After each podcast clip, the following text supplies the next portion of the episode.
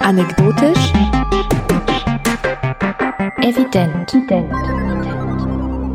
Herzlich willkommen zu unserem Nachschlag. Heute zum Thema Geld. Hast du, liebe Kada, dir noch irgendwelche Gedanken übers Geld gemacht? Ist dir das Thema nochmal über den Weg gelaufen? Ja, und zwar vielfach, also wirklich vielfach. Liegt vielleicht einerseits daran, dass man Geld jeden Tag in die Hand nimmt und irgendwas damit bezahlt, aber auch ähm, wegen der letzten Sendung. Also ich hatte ja schon sehr vieles dazu zusammengetragen und wir haben auch sehr, sehr viel Feedback bekommen. Ähm, und darunter war auch Kritik beziehungsweise Korrektur. Und zwar habe ich in der letzten Sendung nämlich Quatsch erzählt. Ich habe Quatsch erzählt bei der Frage, wie Geld eigentlich entsteht. Ich hatte ja äh, erzählt, ich hatte diesen Film Mammon geguckt ähm, und gedacht, ich habe es endlich kapiert. Aber äh, wie immer bei diesem Thema, wenn man denkt, man hätte es endlich kapiert, dann kommt von irgendwoher mhm. so ein mhm. kluger Mensch und äh, zeigt einem auf, nein, du hast es nicht wirklich kapiert. Und das war in diesem Fall einerseits mein Freund Holger. Ähm, der hat mir direkt danach einen Podcast vom Deutschlandfunk empfohlen, in dem es darum geht, dass Banken das Geld quasi aus dem Nichts schöpfen. Äh, die Sendung kann ich gern verlinken. Ich hatte ja gesagt, dass es irgendwie damit zusammenhängt, dass die Bank von der Zentralbank Geld bekommt und für dieses Geld muss sie einen bestimmten Prozentsatz ähm, oder kann sie ein, ein Vielfaches dieses Geldes kann sie selber wieder verleihen, aber nur einen bestimmten Prozentsatz und so weiter und so fort. Und das stimmt nicht. Ähm, tatsächlich äh, können Banken, wenn man es so sagen möchte, Geld ja aus dem Nichts schöpfen. Das ganze Thema haben dann auch nochmal die Mikroökonomen aufgegriffen. Das ist ein Podcast, ähm, der sich mit Geld und Ökonomie und Wirtschaft und so beschäftigt, also mit allen möglichen Facetten auch dieses Themas, dieses sehr breiten Themas. Ähm, die Menschen hinter dem Podcast, das sind Marco Herak und ähm, der hatte sich auch gemeldet, dass sie direkt nachdem wir unsere Sendung veröffentlicht haben oder direkt bevor wir sie veröffentlicht haben, jedenfalls nachdem wir sie aufgenommen haben, haben die auch nochmal darüber gesprochen, wie Geld eigentlich entsteht und tatsächlich auch Bezug nehmend auf diese Sendung vom Deutschlandfunk, die sie kritisch betrachtet haben. Weil der Deutschlandfunk es so dargestellt hat, als sei das ein Problem. Also klingt ja auch erstmal ein bisschen strange. Banken können Geld aus dem Nichts schöpfen. Ähm, das könnte ja ein Problem sein. Und in dieser Folge der äh, Mikroökonomen, das ist übrigens Folge 117 und sie heißt auch, woher kommt das Geld, erklärt dann Hanna, die Volkswirtin ist und also wirklich auch Ahnung von Geld und Wirtschaft hat und da auch an der Uni lehrt ähm, und aber auch gleichzeitig das Talent hat, Dinge verständlich in einem Podcast mit Menschen zu teilen. Ähm, sie erklärt, dass tatsächlich in der Tat das Geld aus dem Nichts entsteht. Also dass Banken Geld dann schöpfen, wenn es gebraucht wird. So, ähm, das ist die Kurzzusammenfassung und ich kann, bevor ich mich hier wieder um Kopf und Kragen rede, weil ich die Hälfte nicht verstanden habe oder es nicht so wiedergeben kann, wie es tatsächlich richtig ist, einfach nur darauf verweisen, hört euch bitte diese Folge an. Also Folge 117, woher kommt das Geld? Ich glaube, niemand wird es bereuen, sich diese ja, eine gute Dreiviertelstunde ist es, glaube ich, so die ersten, die, die ersten 45 bis 50 Minuten, wo Hannah eben erklärt, wie das Ganze funktioniert und warum es auch sinnvoll ist, dass es so funktioniert und dass es eben auch im Großen und Ganzen funktioniert und vielleicht gar nicht so ein großes Problem ist. Mhm. Genau. Aber man muss ja auch sagen, dass Geld eine Sache ist, die niemand so wirklich versteht. Also selbst die größten Experten haben Probleme oder wenn sie ehrlich mit sich selbst sind, geben sie zu. Es gibt so viele Mysterien ja. auf diesem Gebiet, ja, vor allem, weil wir auch schon letztes Mal gesagt haben, dass Geld eine ein Eigenleben entwickelt. Ja. Das sich unserer Kontrolle entzieht. Ja, ein Stück weit, genau. Also das, das, ähm, das ist auch das Interessante was ähm, ich habe irgendwie ganz viele Podcasts gehört in der Zwischenzeit, die sich mit dem Thema befassen. Das ist ähm, Zufall wahrscheinlich gewesen, aber oder vielleicht ist es auch sowas, was man Gleichzeitigkeiten nennen würde, also dass viele Leute gleichzeitig irgendwie zu diesem Thema kommen. Ähm, ein weiterer ist der Podcast Was Macht macht. Der ist noch relativ jung. Den macht die Mareike Kaiser für Z. Das ist so ein, das junge Angebot der Zeit. Und in der, ich glaube, es war sogar die letzte aktuelle Folge, da spricht sie auch über Geld. Und sie geht da ganz wie du und ich in unserer letzten Sendung sehr von sich aus. Also sie fragt sich, was habe ich für ein Verhältnis zu Geld? Ähm, sie berichtet auch sehr persönlich darüber, dass sie ähm, sie ist Mutter und sie arbeitet auch so, naja, ähm, nicht direkt prekär, also das nicht, aber sie hat auch schon sehr oft das Problem gehabt, ab einem bestimmten Tag im Monat nicht mehr so genau zu wissen, ob die EC-Karte, mit der sie beim Supermarkt bezahlen will, ob da jetzt auch wirklich Geld drauf ist. Ja, also so ein Klassiker nenne ich das jetzt mal, also zumindest für mich persönlich auch. Ich kenne das leider auch. Phasen in meinem Leben immer wieder, wo einfach zu wenig Geld da war und es irgendwie vorn und hinten nicht gereicht hat. Und sie hat deswegen ein sehr schwieriges Verhältnis zu Geld, was auch so ein bisschen für mich so eine Erkenntnis auch seit der letzten Sendung ist, dass Menschen, die, ich sag mal, einerseits das Geld nicht nur verstehen, wie jetzt Hannah von den Mikroökonomen, sondern es auch nicht kennen, dass Geld Probleme machen kann, also fehlendes Geld Probleme machen kann, haben eine eher positive Beziehung dazu, wohingegen das, was Mareike da erzählt, sehr stark widerspiegelt, was ich auch kenne, dass man eben eine schwierige Beziehung zu Geld hat.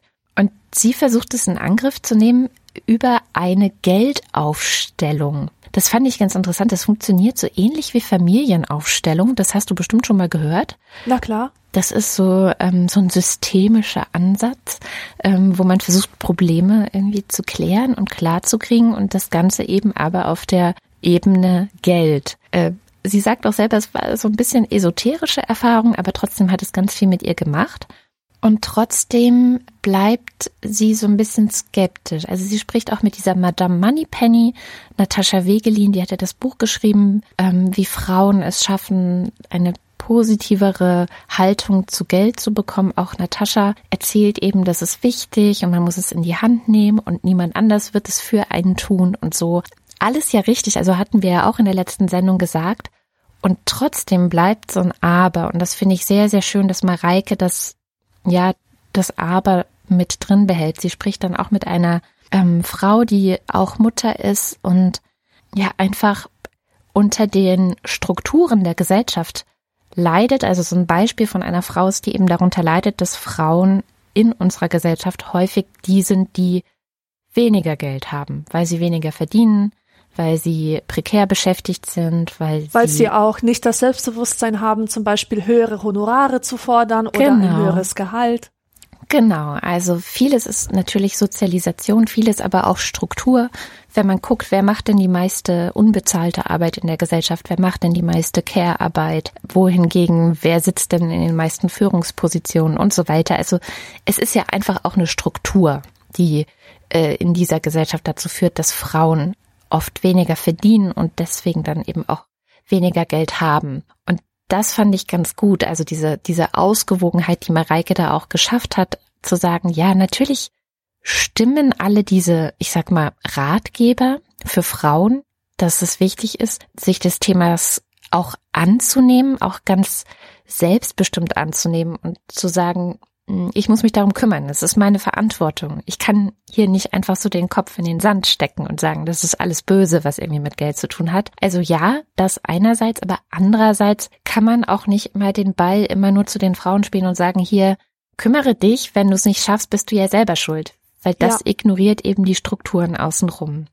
Absolut. Und ich bin auch ganz, ganz dankbar und froh, dass du dieses Aber ins Feld bringst, weil genau so eine Erfahrung habe ich gemacht. Ich habe ja auch in der Sendung gesagt, dass ich ein eher problematisches Verhältnis zu Geld habe und dass ich auf jeden Fall zu den Leuten gehöre, die davon profitieren könnten, sich damit mehr zu befassen, Bücher darüber zu lesen, sich eine finanzielle Alphabetisierung zu gönnen sozusagen. Mhm.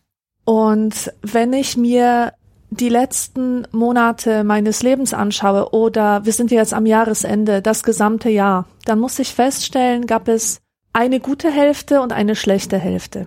In der ersten Hälfte des Jahres war ich ein sehr glücklicher Mensch, in der zweiten Hälfte ein sehr unglücklicher.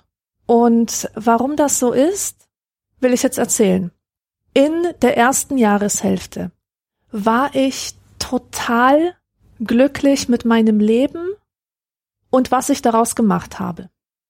Ich habe lauter Dinge getan, die mich happy gemacht haben. Meine Arbeit war eine war eine glückliche Arbeit. Ich hatte meinen Job in der Buchhandlung, der mir regelmäßig äh, Gehalt brachte. Ich habe mir mit Podcasts ein bisschen dazu verdient. Mit einer Tätigkeit also, die mich sehr erfüllt, die mir großen Spaß bereitet. Und das Allerwichtigste, ich mache ja diese Lesungen für Kinder und bin immer mal wieder an Schulen unterwegs und es hat sich jetzt rumgesprochen, dass das super toll ist für die Kleinen und ich werde halt immer öfter eingeladen, dort Aktionen mit den Kindern zu machen und, und denen vorzulesen und Workshops zu machen und so weiter. Und dabei kommt halt auch Geld rum. Und ich war total happy, als ich sah, dass ich jetzt tatsächlich so eine Art Traumleben führe, einen Traumjob habe. Ich habe erfüllende Arbeit und ich habe genug Geld.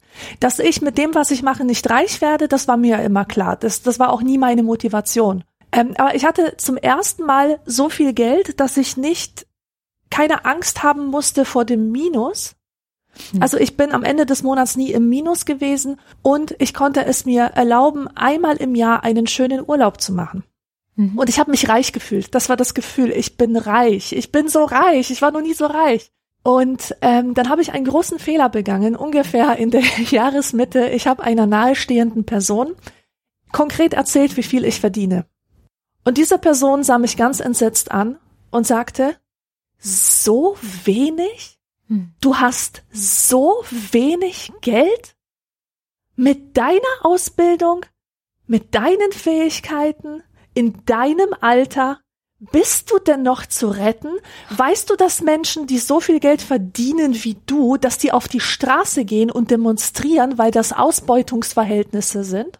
Hast du dir denn noch nie Gedanken gemacht um deine Altersvorsorge? Wovon willst du denn später leben? Wenn du keinen Job mehr hast, wenn du nicht mehr arbeiten kannst. Du musst sofort anfangen zu sparen. Du brauchst Notgroschen, du brauchst eine Altersvorsorge, du brauchst Ersparnisse. Willst du denn dein ganzes Leben in einer Wohnung hausen? Du musst dir doch irgendwann ein Haus leisten können. Das kann dir doch nicht egal sein, dass dein Status zurückfällt, verglichen mit Leuten, die, die du eigentlich verachtest, ja, weil sie äh, in deinen Augen wertlose Arbeit machen. Ich habe halt endlose Verachtung für Marketing-Fuzis. Und das erzähle ich da halt auch immer nur die verdienen sich dumm und dämlich, während ich mit meiner wertvollen Arbeit, ich arbeite ja äh, sozial, besonders mit ähm, mit mit meiner schulischen Kinder- und Jugendarbeit, dass dass ich da halt so so wenig davon habe. Und diese Reaktion hat mich so dermaßen geschockt und erschüttert.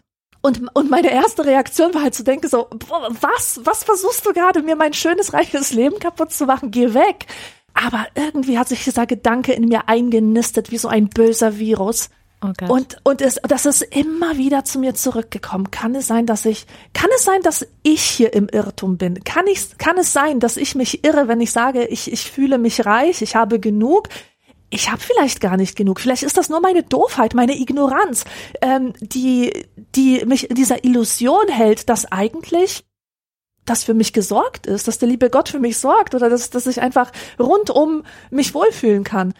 Und dann habe ich halt angefangen, mich mit diesen Geldthemen zu beschäftigen und natürlich verstärkt, als wir uns ähm, auf diesen Geldpodcast vorbereitet haben.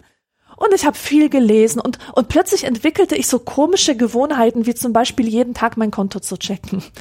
Und ich habe gemerkt, dass ich da täglich eine Stunde verschwende das wird einem ja immer als gut verkauft. Du musst dich halt kümmern, musst immer gucken, wie viel Geld auf dem Konto ist und dann rechnen.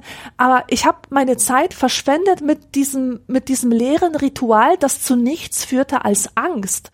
Angst und immer mehr Panik. Und ich muss gestehen, dass ich in den letzten Monaten, Wochen viele schlaflose Nächte hatte und mich rumgewälzt habe, weil ich mir gedacht habe, wie soll das werden, wie soll das werden? Ich, ich habe jetzt plötzlich eine Angst, die ich noch nie zuvor hatte, nämlich die vor Altersarmut.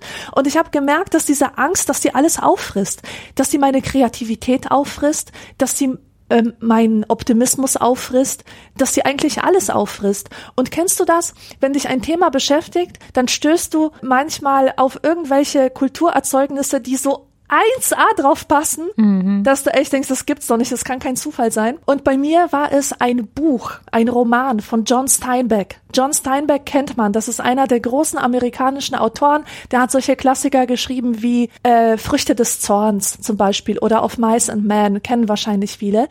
Und sein allerletzter Roman, den er geschrieben hat, der ist sehr wenig bekannt, den kennt eigentlich kaum einer. Der heißt The Winter of Our Discontent, war früher auf Deutsch erhältlich unter dem Titel Geld bringt Geld. Und jetzt ist gerade eine neue Übersetzung gekommen. Das ist der Grund, warum mir das Buch in die Augen fiel, mit der Übersetzung Der Winter unseres Missvergnügens. So heißt das. Mhm. Und in diesem Buch, das in den 60er Jahren spielt, in Amerika, geht es um einen Mann. Sein Name ist Ethan, Ethan Hawley. Und der ist ein Familienvater. Und da dürfen wir jetzt nicht den Fehler machen, uns einen so, so einen typischen Klischee-Abziehbild Vater aus aus dem Wirtschaftswunder Amerika vorzustellen, also so ein einfach so ein platter, flacher Charakter, sondern der ist so wahnsinnig sympathisch. Der hat einen großartigen Humor und ganz viele Facetten äh, von Humor. Der hat trockenen Humor, der hat albernen Humor, der ist manchmal flapsig, manchmal hochintelligent und bissig und der der wird uns so als, als voller, ganzer, sympathischer Charakter präsentiert. Der macht auch mal so melancholische Spaziergänge in der Nacht, geht raus, um über irgendwelche Themen nachzudenken, die ihn beschäftigen. Und er redet mit Dosentomaten, wenn er ein Problem hat und spricht die so an, so als ihr Gürkchen und ihr Tomaten, was haltet ihr denn davon? Und man muss dann einfach sofort ins Herz schließen. Und das ist auch der Grund, warum man sich dann so gut mit ihm identifiziert. Und sein Problem ist folgendes. Ähm, er kommt aus einer wohlhabenden Familie, aber der Vater hat das Vermögen irgendwann verloren. Dann kam ja auch noch diese Wirtschaftskrise und er arbeitet heute, also zum Zeitpunkt der Handlung, als ganz normaler Lebensmittelhändler in einem Tante Emma Laden.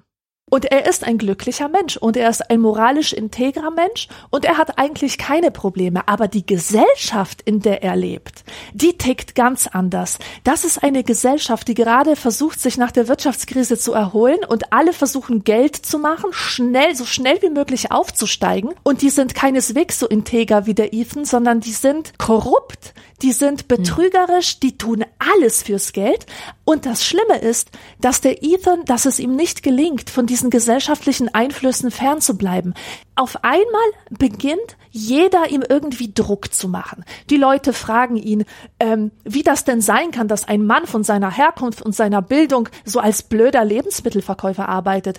Der war arm, okay, aber der muss doch nicht arm bleiben. Und dann werden ihm bestimmte Vorschläge unterbreitet. Der könnte doch bestechen. Das, damit würde er tollen Profit machen. Und ein, ähm, ein Berater rät ihm, ein Vermögen zu investieren, was gar nicht ihm gehört, sondern seiner Frau. Dann kommen diverse Kunden vorbei. Eine junge Frau prophezeit ihm die Zukunft, dass, dass er eines Tages reich sein wird. Aber das Schlimmste ist eigentlich, dass der größte Druck von seiner Familie ausgeht. Die Frau wünscht sich nämlich einen hohen gesellschaftlichen, einen höheren gesellschaftlichen Status. Äh, sie möchte auch auf die guten äh, Partys eingeladen werden die möchte nicht äh, schlechter dastehen vor den Nachbarn. So im Amerikanischen nennt man das Keeping Up with the Joneses. Also so mithalten können mit dieser guten Familie sozusagen. Mhm. Und äh, auch die Kinder wollen Spielzeug. Die sagen, Papa, verdient doch mehr Geld, dann können wir uns endlich auch mal einen Urlaub leisten. Und dieser moralisch integre Mensch beginnt wirklich an seinem Denken zu zweifeln. Und er tut es so, wie ich es getan habe.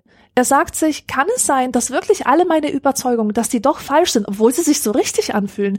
Kann es sein, dass ich was falsch mache und dass ich versuchen sollte, mehr diesem Gelddenken zu entsprechen? Weil das sind ja die Zeiten, in denen wir heute leben. Ja. Es geht ja nicht anders und alle kommen mir mit diesem Druck und irgendwann verinnerlicht er das so sehr, was er von allen Seiten mitbekommt, dass er sich tatsächlich korrumpieren lässt.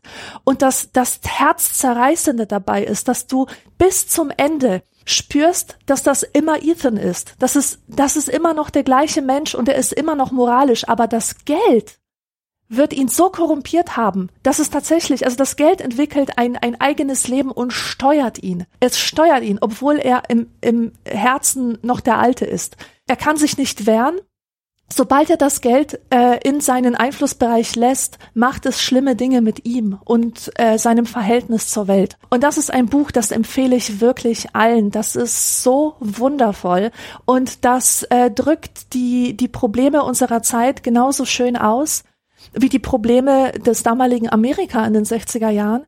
Und wir sind ja auch, wir sind ja auch besessen davon. Ständig müssen wir diese Ratgeber lesen, wie man zu mehr Geld kommt. Social Media ist eine einzige Goldgrube. Man fragt sich, ob man nicht eigentlich total bescheuert ist, dass man nicht schon längst da drauf ähm, aufgesprungen ist auf diesen Zug. Weil da, da, Geld, da, da liegt ja das Geld auf der Straße. Du musst ja quasi nur irgendwelche Shampoo äh, Flaschen in, in die Kamera halten und schon kannst du dich dumm und dämlich verdienen, ja.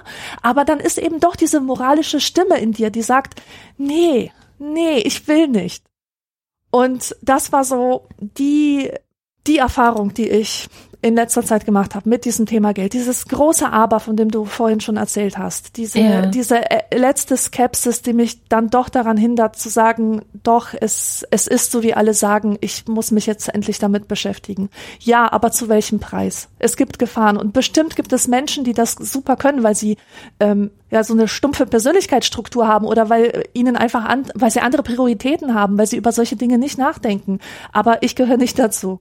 Ja, Hast du denn schon eine Lösung für dich jetzt gefunden? Wie, wie, wie, wie willst du die Balance halten? Weil es, es geht ja, letztendlich geht es ja um eine Balance. Also es geht ja bei mir ganz genauso. Ich mm, merke, dass ich einerseits halt ne, kreativ oder kreativer bin, wenn ich mir nicht den Arsch voll Arbeit zupacke, was ich in den letzten mhm. Monaten leider getan habe und was dann auch, ich merke, dass meine Psyche dann mm, labil wird, dass ich ja erste Erscheinungen von Burnout bekomme und so weiter.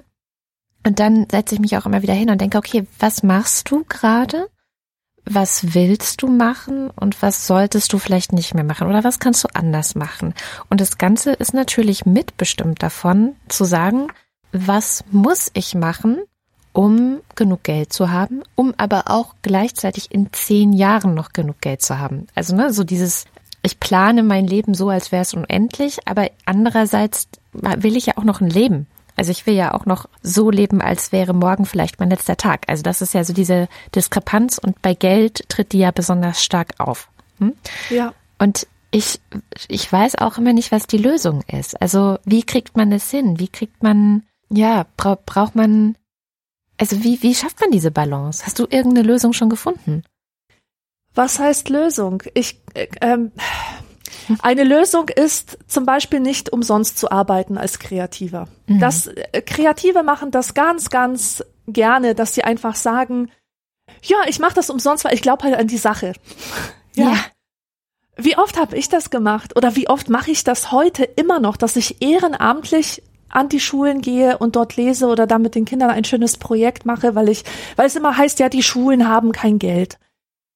Aber, das habe ich lange Zeit nicht gewusst, weil die Schulen kein Geld haben, gibt es unzählige Stiftungen, Organisationen, auch private Unterstützer, die solche Projekte finanzieren können. Mhm. Und darüber muss man sprechen Darüber muss man dann auch mit den, mit den Lehrern sprechen, vielleicht mit den Direktoren sprechen und, und sich einfach selber darum kümmern, dass deine Projekte finanziert werden und nicht darauf warten, also ich, ich war immer so unterwegs, dass ich mir gedacht habe, okay, ich will den Kindern was Gutes tun und wenn die Schule kein Geld dafür hat, ja, dann habe hab ich halt Pech gehabt. Dann äh, ich, ich will nicht, dass die Kinder drunter leiden, dass die Schule keine kein Geld hat. Ja, dann muss ich eben muss ich es eben umsonst machen. Und das ist auf jeden Fall das falsche Denken. Man kann zumindest versuchen, für seine kreative Arbeit einen entsprechenden Lohn zu bekommen. Und ich habe festgestellt, dass Menschen gerne Geld zahlen oder Geld geben, egal ob Geldgeber oder private Unterstützer, die unseren Podcast finanzieren, wenn sie vom Wert dieser Sache überzeugt sind. Mhm. Wenn das sie stimmt. wirklich sehen, dass das einen Impact hat, dass das etwas Tolles ist, etwas Schönes, etwas, womit man die Welt besser machen kann.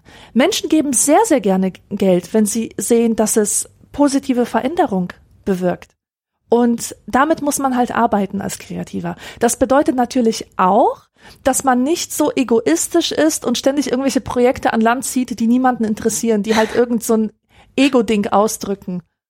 Ja, das ist, glaube ich, auch was, was ich beobachte, was mir auch sehr gut gefällt, dass wir einen vielleicht ist es zu viel gesagt, von einem Paradigmenwechsel zu sprechen, aber das ist in bestimmten gesellschaftlichen Bereichen, ich sag mal so die einigermaßen gut verdienenden, gut gebildeten, so Leute wie, wie du und ich, dass es in diesen Bereichen, dass es in diesen Bereichen ein Umdenken gibt. Und zwar in die Richtung, dass es selbstverständlicher wird, für etwas zu bezahlen, das gut ist. Oh ja. Das ist ja eine große Luft, also eine große Frage immer gewesen in Sachen Internet, als das ganze Bloggen und ähm, ja, wir können ja jetzt auch alle Artikel umsonst haben. Ich erinnere mich noch an, an Diskussionen vor Jahren, wo halbe Blogosphäre der Überzeugung war, dass wenn die Nachrichtenseiten, also die Zeitungen, Süddeutsche, FATS äh, und so weiter, wenn die jetzt Paywalls einführen würden, dann würde das ja keiner mehr lesen, weil man mhm. will es ja umsonst haben. Ne? Also ja. diese Umsonst-Mentalität, die Kostenlos-Mentalität, die war ja vor ein paar Jahren noch total stark in diesem Internet. Das stimmt, ja.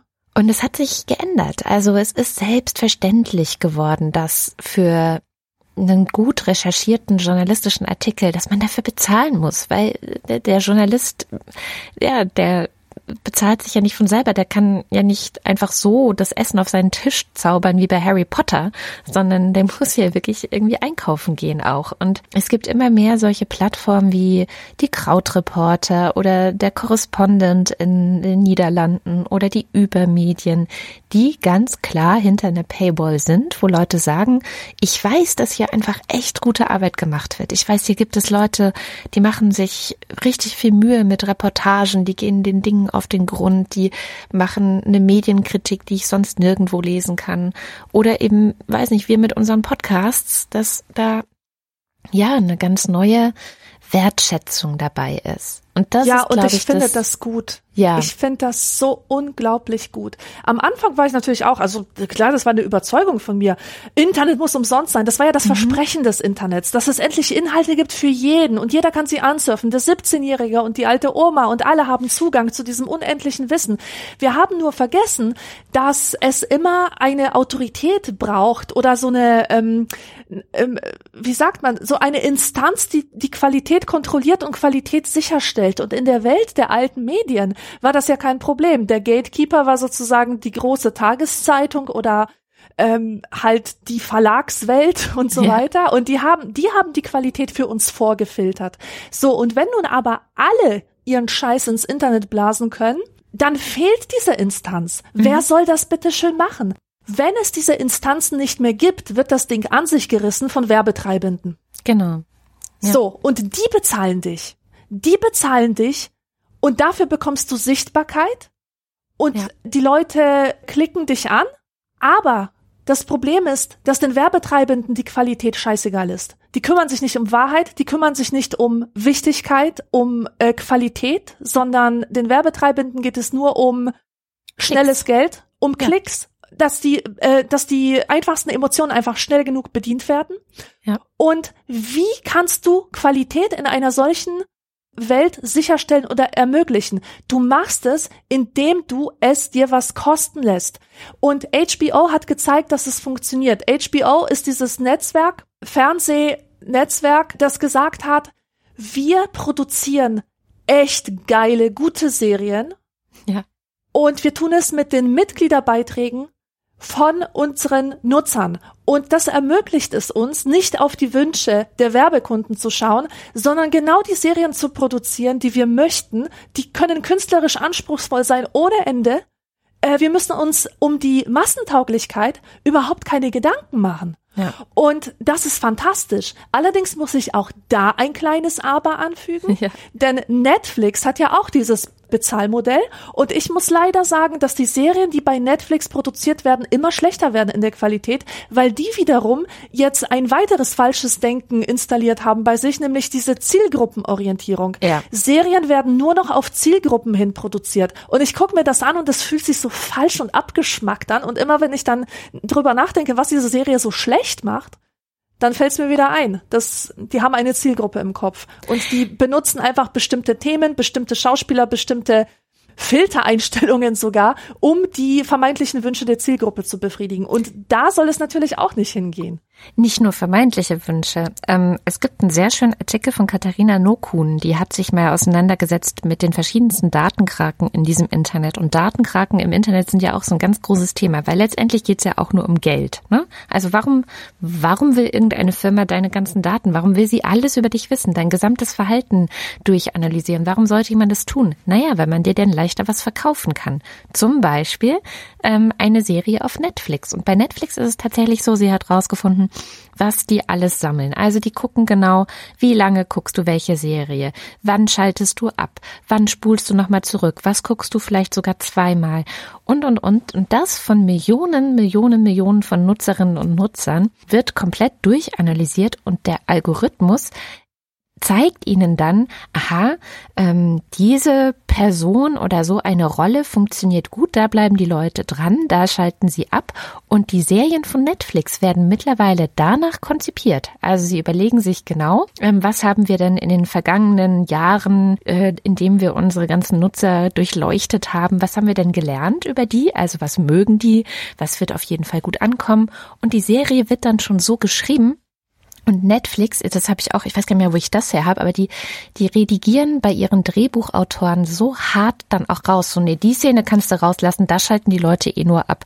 Das heißt, mhm. auch die künstlerische Freiheit, die so ein Drehbuchautor zum Beispiel hat, ähm, oder wenn ein Schauspieler eine, eine Rolle auf eine bestimmte Art und Weise interpretieren möchte, auch da würde Netflix reingehen und sagen, nein, nein, nein, das gefällt aber unseren ähm, Nutzern nicht, du musst das so und so interpretieren. Mhm. Also die bestimmen da ganz, ganz krass mit.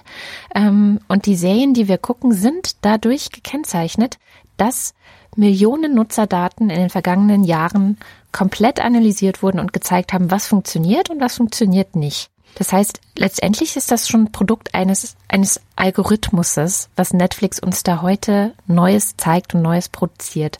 Und das finde ich auch erschreckend. Also da, man merkt, dass so Sachen verloren gehen, wie zum Beispiel Langsamkeit. Ja. Ich, ich weiß nicht, ich gucke so gerne Sachen aus den 60ern und 70ern, weil die noch so eine Langsamkeit haben. Die Sachen sind so langsam erzählt. So wie das echte Leben ja auch manchmal kurze mhm. Entspannungsphasen hat und langsam ist. In den modernen Serien findest du das nicht mehr, weil es könnten ja Leute abschalten. Und da muss man so extrem, ja, aufpassen. Ich merke das ja auch bei uns bei Haus 1. Wir haben ja inzwischen alle Podcasts auch auf Spotify. Und äh, Spotify macht das ja ganz ähnlich. Also die zeigen Produzenten uns in den Statistiken, wann sind die Leute ausgestiegen? Wann, wie viel Prozent sind eigentlich nach fünf Minuten noch da und nach zehn? Und dann siehst du manchmal so Knicke in der, in der ähm, Durchhörrate, heißt es ja. Und man muss, also ich muss da schon extrem mich wappnen innerlich und mir sagen, es ist egal. So früher habe ich es nicht gewusst und da war es mir auch egal. Jetzt weiß ich's und es muss mir trotzdem egal sein. Es darf nicht zu sehr beeinflussen, was ich in einem Podcast mache. Es reicht schon, dass ich mir überlege, was für einen Titel der Podcast hat. Also das überlege ich mir tatsächlich sehr genau, weil ich will ja, dass Leute das hören. Das heißt, der Titel muss mhm. irgendwie schon interessant sein und so. Aber ich glaube, das sind Dinge, die haben Menschen, die in Journalismus in Zeitungen, Magazinen geschrieben oder irgendwie was veröffentlicht haben, schon immer mitgedacht. Ja, also wie kriege ich die Leute am Anfang dazu, dass sie überhaupt ihre Aufmerksamkeit mir widmen? Aber zu überlegen, warum sind jetzt an Minute 23 so viele Leute ausgestiegen, dann nochmal reinzuhören, dann im Kopf zu speichern, okay, also ich darf nicht sagen, wir machen jetzt eine Pause oder so, ich weiß nicht. Also solche Dinge, die muss man, man muss sich echt von so vielen Sachen freimachen, weil am Ende entscheidet man eben, ja, es ist so diese Verwertbarkeitslogik, ne? Also ja. bin ich, unterwerfe ich mich dem komplett? Ich finde, man sieht das auch bei einigen ähm, Online-Angeboten äh, von Tageszeitungen oder Spiegel oder so, dass ich das Gefühl habe, das ist so reißerisch, weil sie genau wissen, wenn sie es so reißerisch machen, dann kriegen sie halt Klicks. Ne? Mhm. Und das nervt mich total. Also da würde ich mir auch wünschen, dass sie einfach viel weniger werbefinanziert sind und viel mehr auf Qualität, auf Sorgfalt, auf journalistische Prinzipien gesetzt wird. Und genau den gleichen Anspruch habe ich aber auch an das, was ich mache mit meinen Podcasts. Also zu reißerisch darf es halt auch nicht sein. Es ist schwierig, ist echt schwierig. Weil das Geld natürlich, also am Ende muss ja auch äh, die, die Zeit, die ich investiere, nicht nicht 100 Prozent meiner Zeit müssen bezahlt sein. Das eh. Ich hatte übrigens diese Woche dieses äh, Seminar an der äh, Freien Universität in Berlin, wo ich überhaupt kein Geld für bekommen habe und es war mhm. total super. Ja, es hat total mhm. viel Spaß gemacht und die waren alle ganz aufgeweckt und hatten Interesse und ähm, es war einfach, ich bin beschwingt in den Tag gegangen. eine eine sehr schöne Erfahrung. Aber ein Teil muss ja dann doch wieder bezahlt werden. Und auch da wieder, es ist irgendwie dieses Balance-Ding, an dem ich immer noch rumknabbere. Wahrscheinlich muss man auch in jeder einzelnen Situation oder in jedem einzelnen Projekt, was man macht, genau sich dafür Zeit nehmen, da auch ein bisschen drauf rumzuknabbern, wie man die Balance denn da jetzt wieder hinbekommt. Äh, ja, ich bin immer noch schockiert von dem, was du mir da erzählst, mit diesen Spotify-Statistiken. Mich wird das fertig machen. Mm. Das wird mich sowas von blockieren. ganz, ganz fürchterlich. Ich habe übrigens sehr viele Mails bekommen. Jetzt nicht sehr viel, jetzt keine Wäschekörbe voll Mails, aber, aber schon bemerkenswert viele Leute haben mir eine persönliche E-Mail geschrieben, um mir zu erzählen, dass sie total mit mir übereinstimmen, äh, mit dem, was ich in der, in der Geldfolge gesagt habe, über die, über dieses sich selbst zur Ware machen. Ja dass zum Beispiel immer weniger Menschen ein äh, ehrliches Hobby haben, etwas, was ihnen total viel Spaß bereitet, um seiner selbst willen und wohinter nicht irgendwie gleich der Gedanke steckt, wie verkaufe ich es am besten auf Etsy oder wie wie kann ich das ähm, wie kann ich diesen Track gleich hochladen und ganz viele Klicks dafür kassieren oder was weiß ich. Also alles wird ja monet, äh, wird versucht ähm, aus allem wird versucht, äh, Geld rauszuschlagen. Äh, jeder Gedankengang, der dir in den, durch den Kopf geht, muss sofort in einen Blogartikel verwandelt werden und so weiter. Und wie gesagt, ich habe Zuschriften bekommen von Leuten, die mir recht gegeben haben und die mir auch ihre persönlichen Geschichten erzählt haben. Und so diese Grundgeschichte, die sich abgezeichnet hat, war Leute, die mal Musik gemacht haben und tatsächlich versucht haben, davon zu leben, das zu ihrem Beruf zu machen. Mhm. Die haben über diesen Prozess jeden Spaß an der Musik verloren. Das war dann eine Qual, wie so ein dunkler Dämon, der über dir steht und dir sagt, du musst jetzt die Gitarre in die Hand nehmen. und und äh, nachdem sie sich davon getrennt haben, dass sie mit der Musik Geld verdienen müssen oder dass sie Musiker sind und ihr Geld jetzt mit etwas Normalem, sage ich mal, verdienen, mit, mit, ja. mit etwas, das sie nicht allzu viel Überwindung kost, kostet und trotzdem die Miete und das Essen bezahlt, haben sie endlich wieder Spaß und Freude an der Musik. Ja. Und das finde ich auch so wichtig. Das sind wirklich ein paar Leute auf der Welt, die, die mit, äh, mit ihrer Kreativität wirklich reich werden können oder die ernsthaft da, damit Geld verdienen können. Und ich, ich glaube aber auch daran, dass man mit Kreativität Geld verdienen kann. Aber diese Kreativität muss entstehen aus einem Gefühl der Sicherheit. Ja. Und diese Sicherheit bringt dir nun mal ein festes Einkommen. Ja, genau. Und das ist übrigens was, was ähm, also wo wir gerade schon beim Feedback sind, also die das Wissen auch darüber, wie man das strukturieren kann, wie man das vielleicht angehen kann, wie überhaupt man sich selbst ähm, in einem Arbeitsmarkt positioniert und welche Möglichkeiten es da gibt. Das hat äh, Faid, unser Hörer, äh, angeregt, könnte man ja eigentlich auch mal in, Schul in der Schule schon vermitteln. Also junge Leute, die in die Schule gehen, vielleicht einfach so ein Fach Wirtschaft oder ähm, oder Ökonomie oder wie auch immer man es dann nennen möchte oder Arbeit oder es, es hängt ja vieles dran. Das ist ja das Problem. Es ist ja ein ausuferndes Thema. Aber trotzdem, man hat ja so viele Sachen, die man in der Schule lernt, die man später nicht mehr braucht man weiß es halt vorher nicht, deswegen ist es auch gut, dass die Schule möglichst breit Wissen vermittelt, sodass egal was man hinterher macht, man immerhin schon mal eine ganz gute, eine ganz gute Basis hat, also sozusagen das Basic-Wissen ähm, mit dabei hat. Und deswegen wird ja auch mittlerweile in Schulen sowas wie ähm, Informatik gelernt, weil es einfach mhm. zu unserer Gesellschaft dazugehört, bestimmte Grundkenntnisse mit Computern zu haben und Sachen vielleicht sogar auch äh, ein Stück weit selber programmieren zu können und so. Also das passiert ja auch langsam. Es gibt so ein Projekt, das heißt Calliope und da können Kinder mit einem relativ einfachen, mit einer relativ ein, einfachen Programmiersprache lernen, ähm, so eine kleine Platine, Platine selbst zu programmieren. Das gibt's noch nicht an allen Schulen, aber viele Schulen machen das mittlerweile und ich finde, dass dieses ganze Wirtschafts- und Geldthema auch an die Schulen gehört. Ich habe nämlich dazu überhaupt nichts in der Schule gelernt, also wirklich gar nichts. Ähm, nee, stimmt nicht ganz. Wir hatten in dem letzten oder vorletzten Schuljahr ein echt interessantes Projekt an der Schule und zwar hieß es Schule als Staat. Da wurde unsere gesamte Schule mit einiger Vorbereitung und es gab auch so einen Projektleiter, der das in mehreren Schulen durchgeführt hat, der hat da, glaube ich, auch ein bisschen geholfen. Die gesamte Schule war für mehrere Tage ein Staat mit allen Institutionen, die dazu gehören und eben auch mit Geschäften und einer eigenen Währung.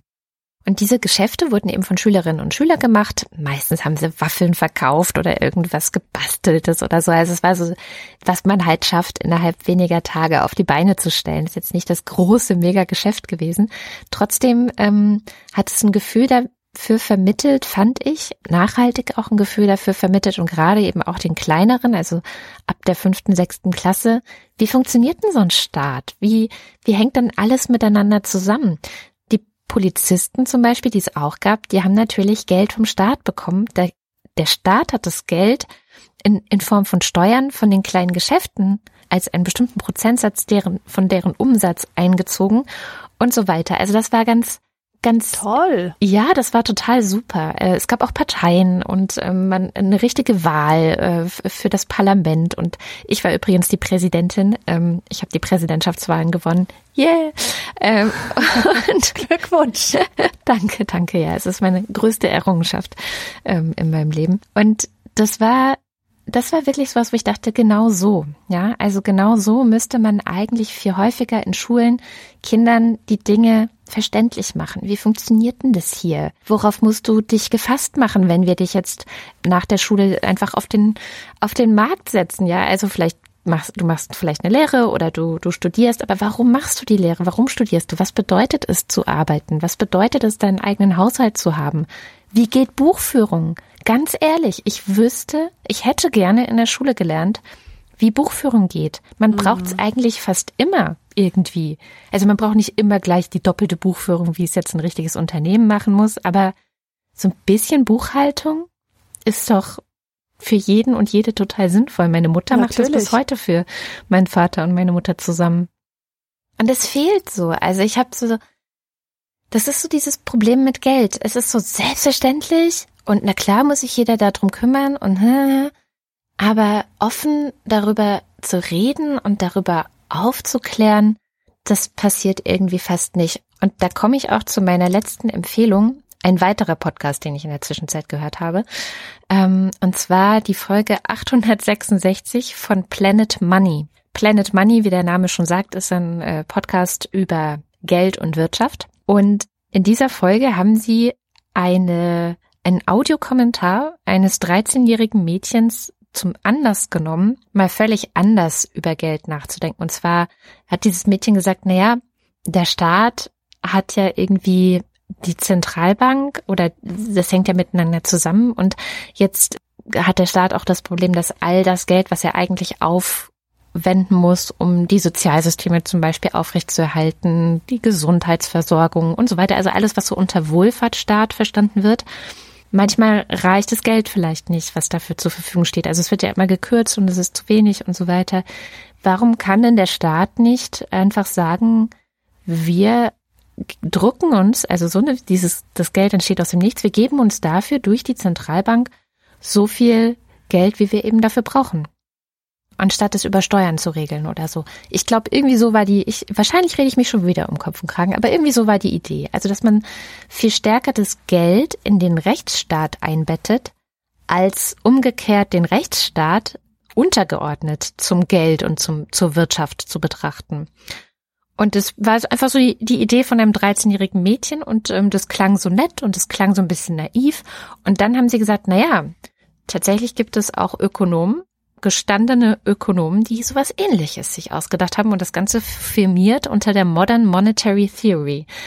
Das fand ich sehr, sehr spannend. Also es gibt sozusagen eine, eine moderne Geldtheorie. MMT ist der Kurzname. Und es ist irgendwie eine Strömung des Post-Keynesianismus.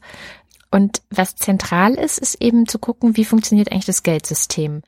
Und wie können wir das eigentlich viel besser nutzen für die staatlichen, für den Wohlfahrtsstaat, dass der auch wirklich funktioniert, so wie wir uns vorstellen, dass er funktionieren sollte. Ne? Das, dieses Aber, was ich vorhin auch gesagt habe, dass ja viele Dinge eben nicht abgedeckt werden. Und es gibt sehr viel Kritik an dieser Idee, das haben sie auch versucht deutlich zu machen. Eine Menge Leute sagen, das kann nicht funktionieren, das wird zur Inflation führen und so weiter. Aber was ich daran so gut fand, war, dass es einfach so ein Out-of-the-Box-Denken gibt. Ja, also dass mhm. jemand sagt, ja, warum ist eigentlich alles so, wie es ist? Muss es denn wirklich so sein, wie es ist, oder können wir es nicht irgendwie anders regeln? Und das, ja, das fand ich gerade auch nach diesen vielen Kommentaren, die wir bekommen haben nach der Sendung, auch die Kritik, die da drin kam, finde ich immer noch das eins meiner stärksten Bedürfnisse, nach all der Zeit, die wir uns jetzt hier zusammen mit Geld beschäftigt haben, dass ich möchte, dass wir über die Ausgestaltung und die Rolle des Geldes in dieser Welt weiter offen nachdenken und immer fragen, muss das so sein oder können wir das mhm. nochmal anders machen? Und natürlich muss ich da, bin ich als Laien da auch angewiesen darauf, dass Ökonominnen und Ökonomen, die mehr davon verstehen als ich, dass die Aber, das auch tun. Aber das ist so, ja. Aber als Laien hast du auch immer einen frischen Blick und hast ja. diese Fähigkeit, outside of the box zu denken. Genau, wie dieses 13-jährige Mädchen, ja. Genau. Ja, also eine sehr schöne Folge. Ähm, mich würde da auch von unseren geneigten, äh, etwas äh, tiefer in der Materie steckenden Hörerinnen und Hörern interessieren, was Sie dazu sagen. Weißt du was? Wir sollten tatsächlich in einem Jahr uns nochmal zusammensetzen und einen extra Nachschlag machen zum ja. Thema Geld. Was hältst du davon? Ja, finde ich eine gute Idee. Lass uns das Dann machen. Dann machen wir das doch. Gut. ich trage es gleich in meinen Kalender ein.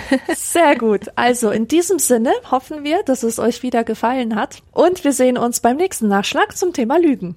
Tschüss. Genau. Bis dann.